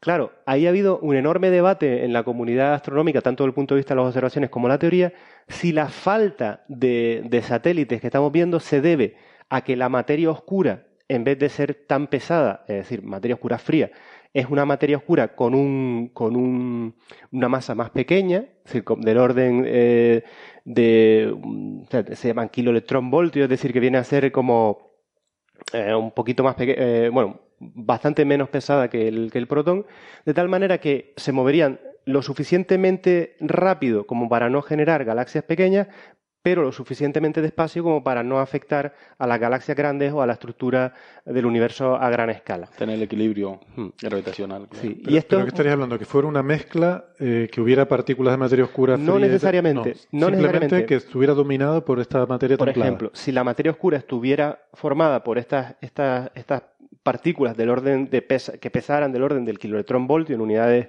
eh, de, física de partículas, se podrían formar las estructuras a gran escala pero no se podrían formar galaxias o estructuras a partir de una, de una escala que vendría a ser de un millón de masas solares. Es decir, a partir de, de, galaxias con menos de un millón de soles sería muy complicado formar porque no habría esa, o sea, que con ese rango de masa resuelves tanto el problema hmm. de gran escala, sigues manteniendo el acuerdo con los modelos actuales, pero además resuelves lo de los satélites sí, Hasta un umbral. Hasta un umbral. Entonces ha habido muchísimo desarrollo porque las cosas no son, como siempre, son complicadas. Porque nuestra forma de estudiar la materia oscura es a través de la materia luminosa lo que se llama, lo que se conoce como materia bariónica. Materia bariónica es la que está formada por protones, neutrones, la materia de la que estamos hechos nosotros y el resto de cosas que observamos. ¿no? El problema de... A, mí me, gusta llamarlo materia exótica, a la materia bariónica, porque realmente es la minoría, ¿no? Bueno, pero es, también dar un, salto de fe porque asumes que el problema, o sea, asumes que existe materia oscura de la que desconocemos, de la cuando podría ser, y esto lo hablamos en el programa de Ricardo, cuando otra explicación alternativa al problema de la materia oscura, ¿no? Eh, eh, que, me parece un nombre incorrecto llamarlo problema de materia oscura cuando realmente es el problema de masa perdida. Masa, la masa en física no tiene una connotación necesariamente asociada con la materia. ¿no? Puede haber, la masa es un concepto dinámico, es un concepto de, la física, de la, de la dinámica. Es decir, puedes tener en vez de tener materia oscura, puedes tener la gravedad modificada. Y entonces, es la teoría alternativa. La teoría alternativa, como la teoría de Mond. Eh, es decir, bueno, yo, eh, digamos, citaría a, lo, a, a los a los oyentes a que si quieren saber más de eso, pues vayan a la, a la entrevista, a la entrevista que, hizo Ricardo sobre este Episodio tema. 65, aprovecho Capítulo de pasar la publicidad. Sí. sí. Claro, porque estamos en un nivel en el que la materia oscura, que lo hemos comentado lo un poco mm. jocosamente, pero tiene un, es nuestro éter del siglo XXI, mm. mientras no seamos capaces de detectarla. Y entonces hay gente que, claro, hay teorías alternativas, ¿no? Mm. A ver si no va a ser que no falte materia. O sea, pero es más complicado. a mí me parece más complicado. De, hecho, sí que lo hemos detectado porque, como dice Nacho, los neutrinos. Los neutrinos lo hemos detectado, pero los neutrinos no te explican el, problema. no, lo explican todo, el problema, ¿no? Bueno, bueno, si quieres vuelvo al, tema de por qué es tan complicado saber esto. Resulta que como nosotros eh, en, astronomía, eh, cuando queremos conocer de qué, de qué está hecha la materia oscura, o bien utilizamos criterios directos, como, como, han explicado aquí en Coffee Break, de mirar la famosa señal de, de rayos X, ¿no? que podía ser la, mm, el, decaimiento de partículas de materia oscura. Sí. O bien utilizamos la materia bariónica, es decir, utilizamos las estrellas, el gas, para tratar de inferir sus propiedades. Pero el gas y las estrellas son, eh, son constituyentes de la materia que tienen, eh, están en continua interacción y además expulsan energía, bien con los vientos de las supernovas eh, o los propios vientos estelares de las estrellas más masivas. Y eso afecta a la dinámica en sí mismo de los sistemas. Entonces, ha habido gente que sigue defendiendo que la materia oscura predominante es la fría, pero que no entendemos o no modelamos bien los procesos que se conocen en inglés como feedback, es decir, de retroalimentación, de la materia bariónica con la materia oscura. Entonces, todo ese debate eh, es el que, el que está teniendo lugar en la actualidad.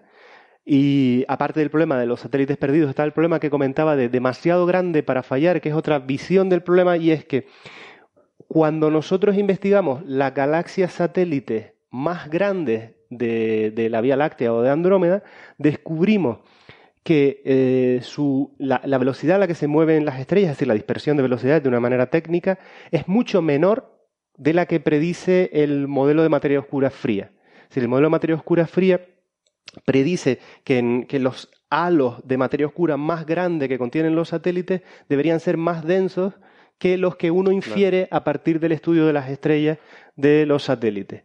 Por eso ese se llama el problema de demasiado grande para fallar. Es decir, eh, no hay ninguna. Es decir, porque mientras que en el problema de los satélites muy pequeños uno puede decir que eh, el gas no colapsó, no formó estrellas, los halos de materia oscura están ahí, pero no se, no se pudieron formar estrellas. Estamos aquí hablando de halos súper densos que tenían que haber formado galaxias sí o sí, pero las propiedades de esa galaxia no son los que predice eh, la materia oscura, fría. La materia oscura fría. Correcto. Entonces hay muchísima investigación sobre el tema ahora. Por ejemplo, se pueden poner cotas a la partícula de, a la masa de la partícula de materia oscura templada que pudiera explicar las observaciones a partir del estudio de las nubes de gas que, están a distancias cosmológicas.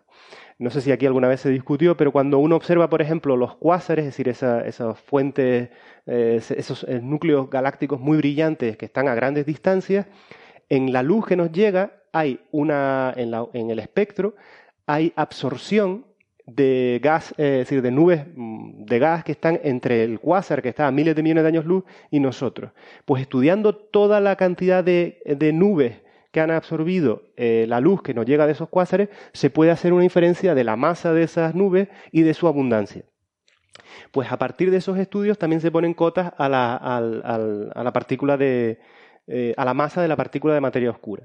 Entonces, como ven, estamos intentando estudiar este problema de la materia oscura desde muchos frentes desde el punto de vista de los frentes astronómicos, estudiando las propiedades de las galaxias, por ejemplo, y ahora eh, Ricardo nos va a traer la información desde la generación directa de materia oscura, que podría ser el rumor del que está corriendo, en el acelerador de partículas. En el laboratorio, claro. Pero creo, quiero, quiero hacer énfasis en esto porque me parece un tema fundamental a todos los que están interesados en la cuestión de la materia oscura. Incluso aunque se detecte o se genere materia oscura en los aceleradores de partículas, no necesariamente eso que se detecta o se genera va a ser el candidato que, que, que, que, estamos. Va a ser la que necesitamos para generar el, universo, el, universo, que vemos. Por ejemplo. En la detección en laboratorio o de alguna de cualquier otra manera es una condición necesaria, pero no suficiente. El que exista la partícula es una condición necesaria si la quieres adjudicar mm. un rol en el modelo cosmológico, pero no implica que lo tenga. tiene que haber muchísimas. Tiene que haber alguna otra condición. Es que yo me temo que en este tema van a pasar eh, muchos más años de los que nos gustaría para estar completamente, tener una certeza grande de que la partícula de materia oscura, que bien se, se genere directamente en los aceleradores, se detecte en, de manera también directa por, eh, por bombardeo de estas materias oscuras eh, en agua pura, es decir, estos experimentos donde se, que, se, que se utilizan de manera pasiva, ¿no? El Dama Libra, detección astronómica. Incluso aunque se detecte eso, eh, no sabremos con total certeza, porque tendremos que esperar el suficiente tiempo para ver si la densidad de, de, de la materia oscura que detectemos o generemos en los aceleradores de partículas es la que puede explicar toda esa gran cantidad de masa o, que necesitamos para explicar eh, el problema de, la materia oscura. Que estamos hablando de una enorme cantidad. Estamos hablando de multiplicar por 10, básicamente por 10, toda la materia que, medimos. Es decir, que, es un tema muy complejo y que nos va a llevar muchos años, yo creo. Ahora, yo no quiero dejar pasar porque ya hemos hablado de, de los dos problemas, el problema de los satélites perdidos, el demasiado grande para... Fallar, sí, too big to fail. Para fallar.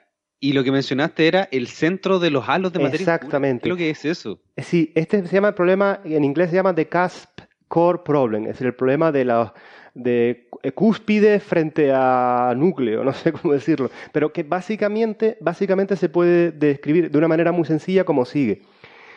En la, en la, cuando se hacen las simulaciones cosmológicas y se pone materia oscura fría, se vio, es un descubrimiento de finales de los años 90 por, por, por Navarro, Frank and White, se vio que el perfil de la distribución de materia oscura que formaban los halos era universal, independientemente de la masa del halo de materia oscura, bien tuviera un millón eh, de masas solares o bien tuviera mil millones de masas solares, siempre seguía una forma eh, similar, es decir, es una forma universal, el perfil es universal independientemente del tamaño de la galaxia, en todas partes del universo, siempre el perfil, el eh, perfil de la materia, oscura, siempre era el tenía que ser la misma forma. Y era una forma que se llama en forma de cúspide en el centro, es decir, que picaba muy fuertemente la densidad hacia el centro. Es decir, había la densidad central de materia oscura era, es muy elevada eh, según la predicción del modelo cosmológico de materia oscura fría. Cuando se empezaron a desarrollar eh, las técnicas para poder estudiar la parte central de la galaxia y tener acceso a la forma del perfil de materia oscura, se descubrió que no, que los centros, los centros son mucho menos densos en materia oscura de lo esperado. Y aquí ha habido de nuevo todo el debate de si esto no es debido a que la, propia dinámica, la propia interacción energética de las estrellas, de la, materia, digamos, ordinaria, eh, cambia la forma del perfil. Es decir, que de alguna. ese es un problema no resuelto. O, la, propia interacción de la materia oscura consigo misma, porque esto en las simulaciones nuevamente se asume que es totalmente transparente. Sí. Pero, eh, bueno, como hemos comentado a veces, hay modelos que predicen alguna pequeña capacidad de interacción, que es la que hace que se aniquilen, eh, por ejemplo, y a veces se ha especulado que si el exceso de rayos gamma que se ha observado en el centro galáctico podría ser desintegración de partículas de materia oscura. O sea, que, bueno, que esa, podría ser también otra vía para explicar estas anomalías. Muchas preguntas abiertas. sí, desconocemos. varias soluciones posibles. Claro, es que eh, aquí se tiene un problema de ignorancia supremo, porque desconocemos si la materia oscura interacciona entre ellas y, si lo hace a través de una nueva, eh, de una nueva fuerza, de la naturaleza.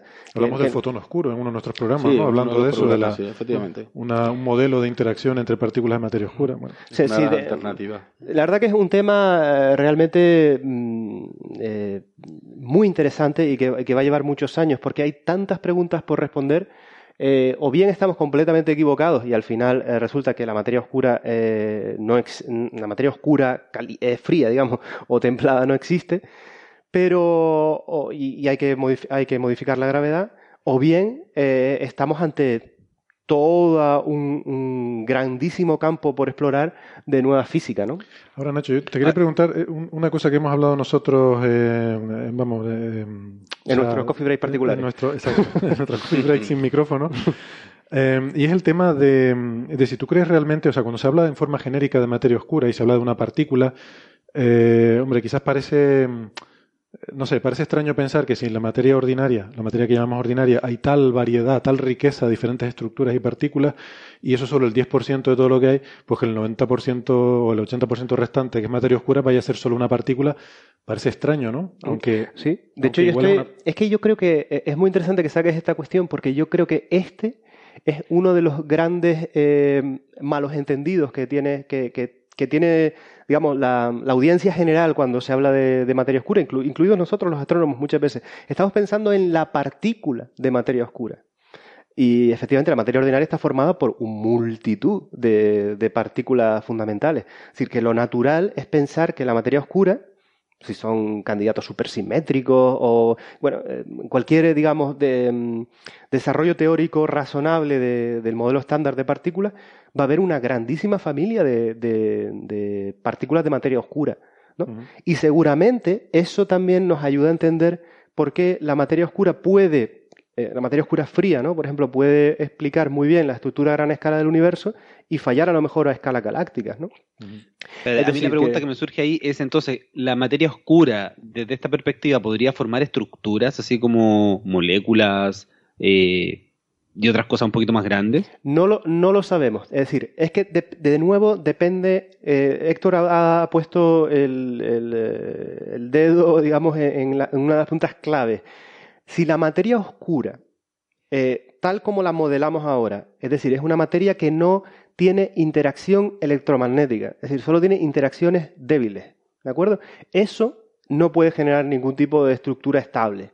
Pero si la materia oscura, es decir, por lo tanto las partículas estarían aisladas y moviéndose de manera simplemente guiadas por la atracción gravitatoria, ¿de acuerdo? Si, si, la, si la partícula de materia oscura, por lo que sea, tienen algún tipo de interacción entre ellas distinta a las que conocemos, si tuvieran algún tipo de fuerza como la nuclear fuerte entre ellas, claro que podrían formar agregados. Podrían haber moléculas de, de, materia, de materia oscura, pero bajo una nueva tipo de fuerza que no se, que no sea... Mm, Llegamos a hablar. ¿te acuerdas hace unos coffee breaks de un experimento que estaban postulando como solución a, una quinta presión de una quinta fuerza que podría tener que con eso, que tener que ver con eso, incluso con, claro, tener cierta interacción con la materia bariónica, con la materia que conocemos normalmente, ¿no? Que podría ser portador de materia oscura de manera... Lo que sí podemos especular es que, eh, por ejemplo, el, la fuerza que es la generadora de estructuras de tamaño medio, en el universo conocido es la fuerza electromagnética. Es la que es capaz de, generar átomos, es la que es capaz de, generar moléculas. Es decir, las estructuras como nosotros son debidas a que existe la fuerza electromagnética. ¿Vale?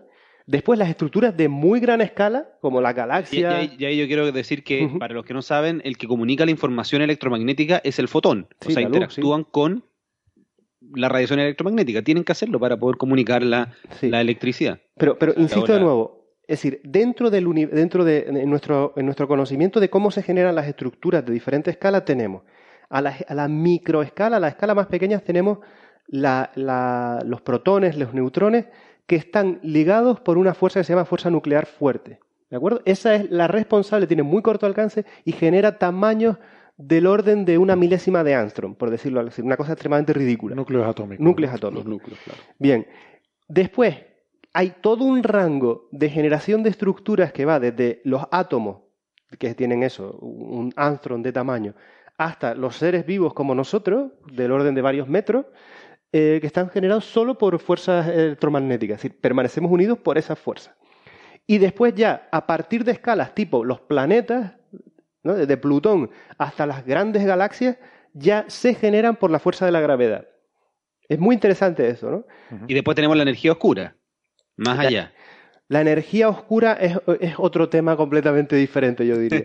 Porque eh, daría para otro. Bueno, ya, ya, ya han hablado en el coffee break, ¿no? Porque la energía oscura es otro gran desconocido que tendría que podría tener una respuesta muy simple. Es simplemente... pero, lo que dice Ricardo va por ahí, porque ya estás hablando de escalas mucho mayores. Mm, eh, o sea, estás hablando de escalas cosmológicas, ¿no? Para poder. O sea, la energía oscura es totalmente irrelevante en escalas incluso de sistema solar o, galácticas, ¿no? Incluso.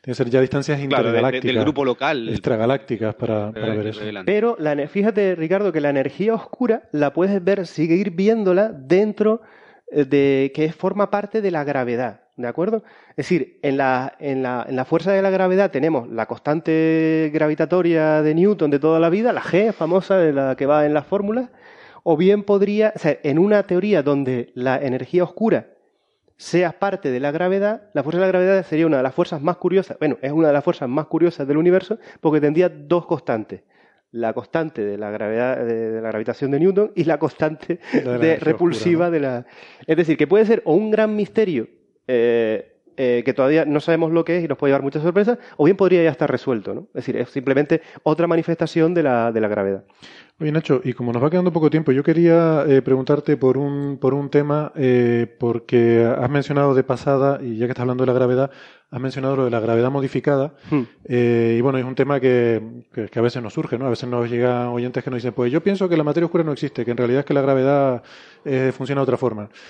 ¿Cuál es tu opinión al respecto? Vale. La respuesta es cuando dice alguien la materia oscura no existe, no, hay que leer un poco más porque la materia oscura ya se detectó. La materia oscura existe. La materia oscura fría, hay que decirle, bueno, ya. Bueno, la solución al problema de la masa perdida. Hay tanta como para ser el, el 80% de todo. Aquí tenemos, hay, investigadores, compañeros que, que, son, mm. bueno, al menos defensores, ¿no? De, está más, más cerca de esa teoría. La, gente presenta problemas, o sea, queda, muy bien es decir que todo presenta problemas. A lo mejor la gravedad es de otra forma, pero, pero, o sea, hacer una gravedad que encaje con todo es complicado, ¿no? Es, importante cuando... Te digo que, antes de que, de que Nacho responda, que cuando alguien dice yo no creo que, exista la materia oscura o algo así, yo creo que de esta otra forma, ese yo creo sin que tenga un, un tratamiento físico matemático. Eh, no, no, bueno. La gente que lo defiende de manera científica sí tiene su tratamiento, ¿no? Hace un planteamiento alternativo, un planteamiento científico, sí, sí es cierto, pero es verdad que no es redondo. son importantes para llevarlas a el tratamiento físico-matemático. Sin ese tratamiento no, no sacamos nada con decir, no, yo no creo en esto porque no, no, no calza con mis creencias, no sé. Es que yo creo que aquí eh, esto eh, eh, engancha muy bien con, con cómo se ve la ciencia, yo creo, desde fuera, ¿no? Que, a veces, a veces ves grupos de personas que piensan que en la ciencia la gente sigue de alguna manera que ah, para mí se me, se me escapa ideas equivocadas, ¿no? Es decir, por ejemplo, la gente cree en materia oscura porque sí, o los científicos trabajan en materia oscura porque sí. No, es decir, es verdad, es verdad que como te comentaba en tu programa, que existen tendencias, existen modas, existen paradigmas en los que la gente piensa basado en unos hechos observacionales, ¿de acuerdo? Con, una, con, una, con, un soporte observacional que piensa, bueno, eh, basado en esto, voy a investigar esta línea de, pensamiento, que creo que el problema de la masa perdida se puede estudiar a través de la materia oscura. Pero, pero no hay, no hay, digamos, no hay ningún complot eh, para, seguir este tipo de, forma de pensar. Es decir, nadie, eh, no sé si me estoy explicando bien. Yo creo que sí. La, cuestión es, por ejemplo, volviendo al tema de, de la gravedad modificada. Mientras no tengamos un candidato definitivo, bien testeado en laboratorio, cuyas propiedades eh, y densidad eh, se correspondan con las que se esperan para explicar el problema de la materia oscura, existe eh, la posibilidad de que lo que estemos observando, este problema de la masa perdida, no tenga nada que ver con la existencia de nueva materia, nueva materia que no hemos detectado aún, sino que pudiera ser que la relatividad general, que es la, mejor teoría que tenemos para explicar la gravedad, fallara cuando estamos en regímenes de muy baja aceleración. Es decir, cuando estuviéramos en sitios, eh, mm, vuelvo a repetir el ejemplo, no sé cómo ponerlo en, unidades que lo pudiéramos entender todo el mundo, pero para los que quieran investigar, cuando la aceleración baja, cuando la aceleración es del orden de un angstrom por segundo cuadrado, es decir, una ridiculez, pudiera ser que la, teoría de la relatividad general fallara. A, esto es lo que se le llama la teoría de la, de la gravedad modificada. Y la idea que tienen es que en vez de que la fuerza de gravedad siguiera decayendo, eh, con, como se espera con la distancia, eh, con la fórmula de Newton tradicional, allí se generara una aceleración, digamos, estable, que es del orden de eso, de un astron por segundo cuadrado. Entonces, eso, de manera efectiva, lo que significa es que cuando las aceleraciones fueran muy bajas, la fuerza de la gravedad sería mucho más importante de lo que se esperaría solo de, la distribución de materia ordinaria de las estrellas, del gas y eso. A partir de determinada distancia, claro. Distancia o aceleración es la clave, ¿no? La, clave no es tanto la distancia, sino la, aceleración.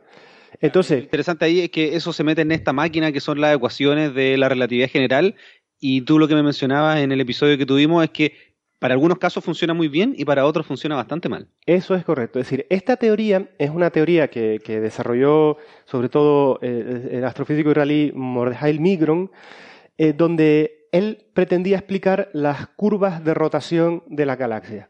Para que los oyentes sepan de qué estamos hablando, esto se refiere a lo siguiente. Uno, por ejemplo, cuando estudia el sistema solar, se da cuenta que los planetas exteriores giran alrededor del Sol a una velocidad mucho más lenta que la que hacen los planetas interiores. Y esto está perfectamente de acuerdo con, las leyes de Newton. ¿no? En la galaxia se produce una, en la galaxia nuestra y en, todas las que hemos investigado, se produce una cosa absolutamente alucinante y es que cuanto más lejos nos vamos, las estrellas no giran más despacio, siguiendo las leyes de Kepler, sino que giran a la misma velocidad independientemente de, a partir de una cierta distancia, giran todas a la misma velocidad. No es como. que velocidad angular, ¿no es cierto? Sí, la velocidad de rotación mm. alrededor del centro de la galaxia es la misma. Claro, esto es absolutamente sorprendente. ¿Cómo es posible? rotan como haría un disco en un tocadisco, ¿no? No, no, no, no, no, no, no, La misma velocidad angular. No, no es la misma velocidad angular, es la misma velocidad lineal. Ah, velocidad lineal. Cuidado, no es un, no es un, no es un, no es un disco, no es una, un, un, cuerpo sólido, no, no, un cuerpo rígido, no, no.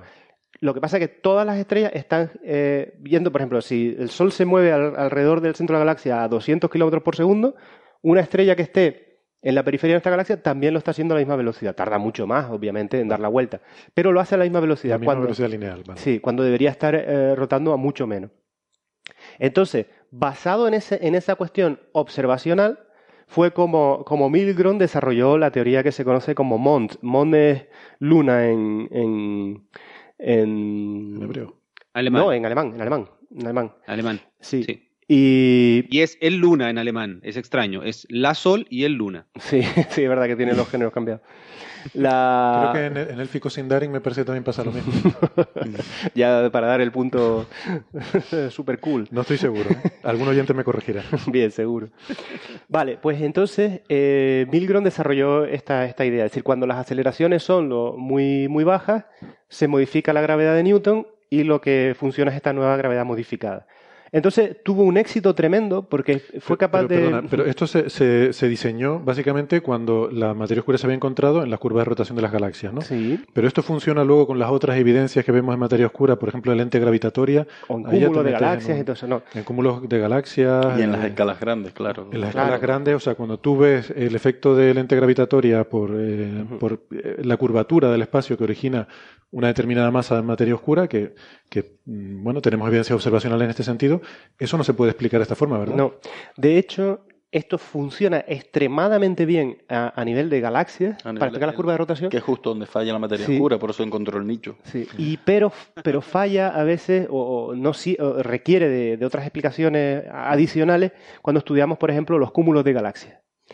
Y esto, esto es una cuestión muy importante porque cuando una teoría es efectiva y funciona a una cierta escala, como es la escala de galaxias, lo que normalmente nos está diciendo, nos está revelando que no es la solución, pero que nos está dando pistas de, por dónde puede ir. ¿no?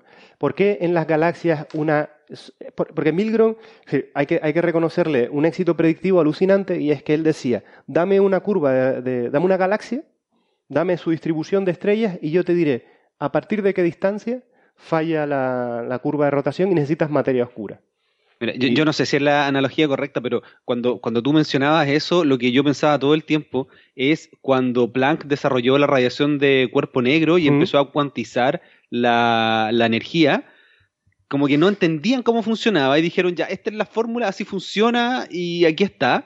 Y tenía que llegar alguien como Einstein para poder explicar lógicamente esa cuantización. No sé si, si me explico bien con esta analogía. Cuando hablamos de, sí, cuando hablamos de teoría efectiva, lo que estamos diciendo es que es una teoría que funciona bien, pero no es la explicación última. Es decir, es una especie de modelado que se hace de algo.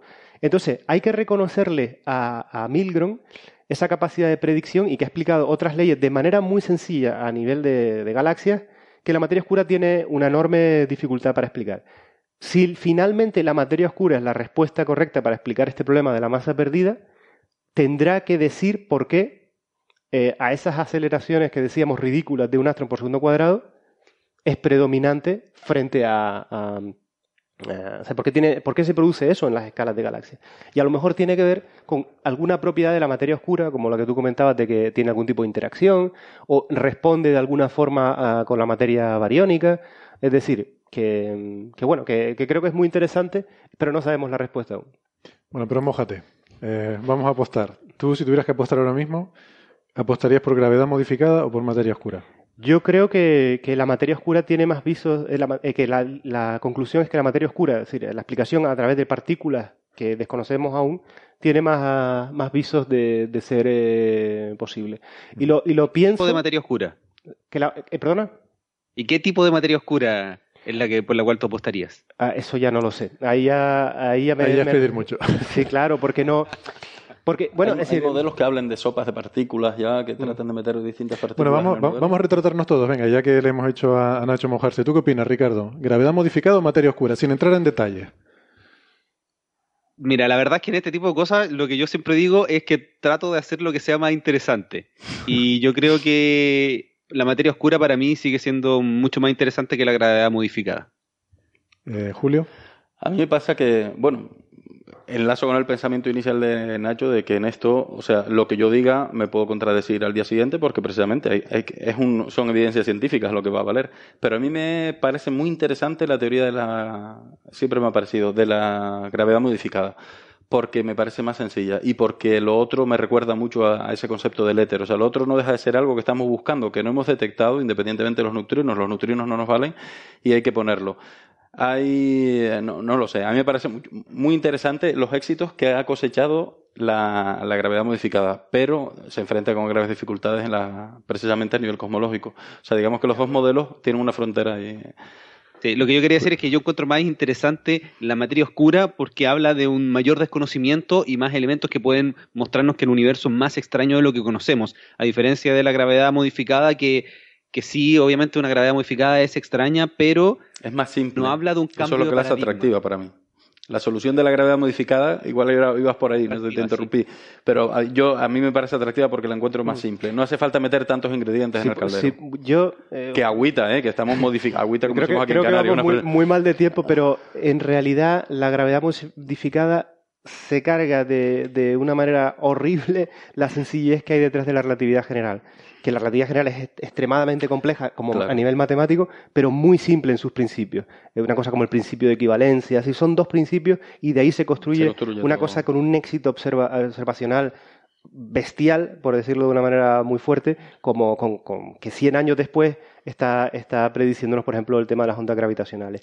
La, meter algo que a una aceleración dada cambie, cambie genera tal eh, distorsión eh, en, nuestro conocimiento de cómo es la gravedad y tal fealdad, me atrevería a decir ahora mismo, hmm. que sí, porque piensa, si lo profundizas, ¿qué significa que haya una aceleración mm, eh, mínima? Eh, nos cambia todo el concepto de cómo entendemos la gravedad, ¿no? De, a nivel geométrico. que afecta al conocimiento nuestro.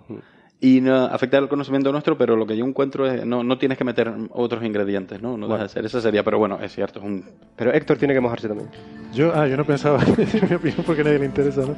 Pero no, yo, yo, soy, sí, yo soy de materia oscura simplemente por una cuestión muy pragmática. Me parece que la, la gravedad modificada falla fuera de las galaxias. me parece más que hay algo en las galaxias que no entendemos bien en su dinámica, que, pero fuera de las galaxias realmente falla estrepitosamente, mientras que la materia oscura funciona perfectamente. Bueno, Vamos a, dejarlo aquí y así ya digo yo la última palabra y queda estupendo. no, vamos, este es un tema que va a ser recurrente porque mira tú llevamos un año de coffee break y materia oscura, energía oscura sale continuamente, así que volverá a salir. Gracias amigos por venir, gracias Ricardo por estar ahí en Ginebra o en las inmediaciones de Ginebra y atendernos. Y gracias a ustedes por soportarme también todo este rato. Un placer, como siempre. Gracias Nacho, gracias Julio, nos volveremos a ver por aquí. Gracias. Y gracias amigos oyentes, búsquenos en redes sociales y ahí seguiremos hablando durante toda la semana. Adiós.